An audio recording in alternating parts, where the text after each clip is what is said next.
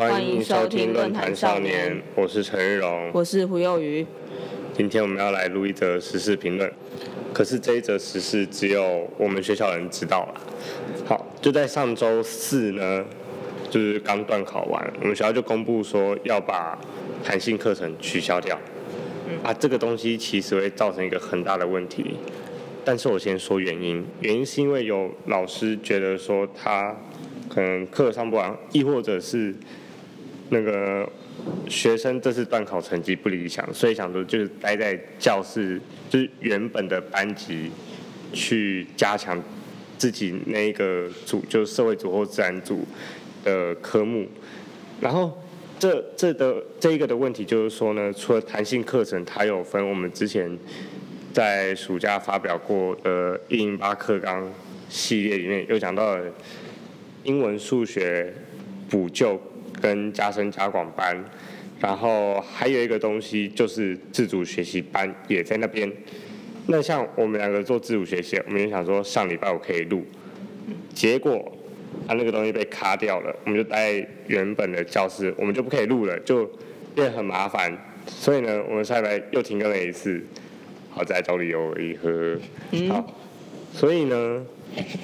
这个东西它如果停掉了，就是对自主学习班来说，就是你你就直接死了，你没有多的时间，所以你用晚自习啊，或是什么午休时间来做。可是这个时间它就是不会发给你手机啊，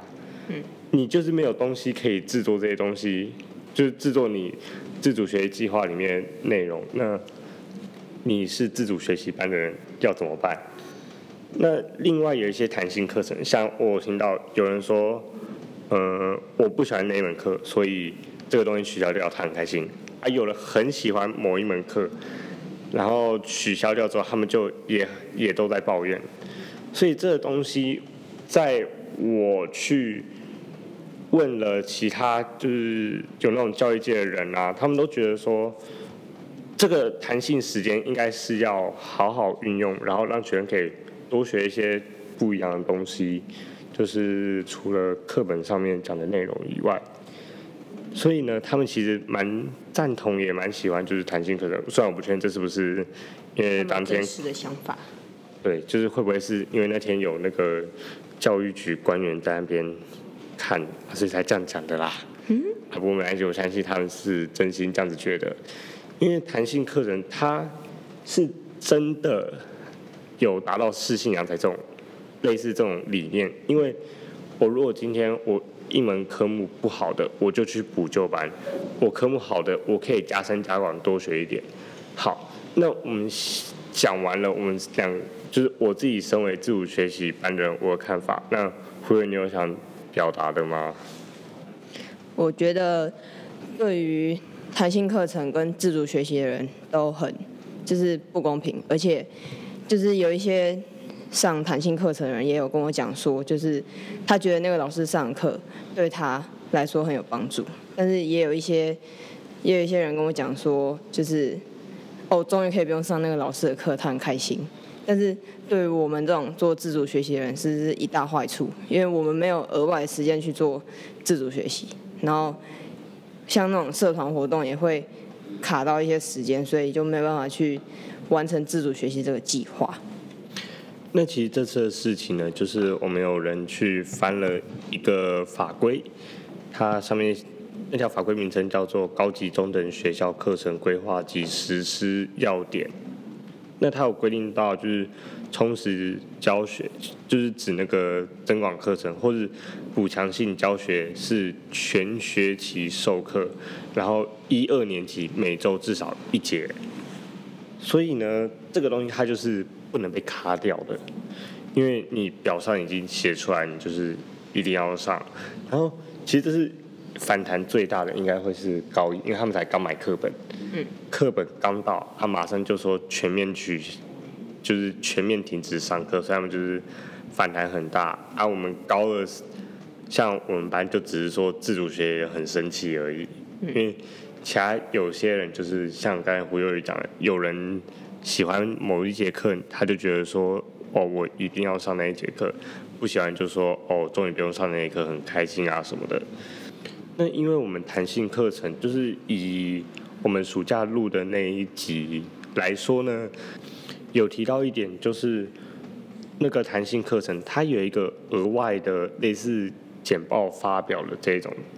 课程，然后还有什么设计游学计划那些的，所以其实这些东西它是有一定说它可以培养学生的创造力啊，或是英语口语表达能力。那这一部分是，我记得我那时候好像讲到，我很喜欢这样子的，就是可以真正活用英文的方式。嗯。所以其实我是很赞同，就是这个弹性课程的继续存在下去。好，那有些反对方的老师，他们认为说，就是这个课程的效果没有很好啊。虽然我也不知道他们是从哪边看出来，因为他也不是就是教授这一门课的老师，或者是呃。主任、组长那些，所以我我也不知道他们，呃，就是这样子的想法是哪里来的。然后也有人觉得说自主学习班都在玩手机啊，其实也也不全然，因为像我跟胡月，我们是会用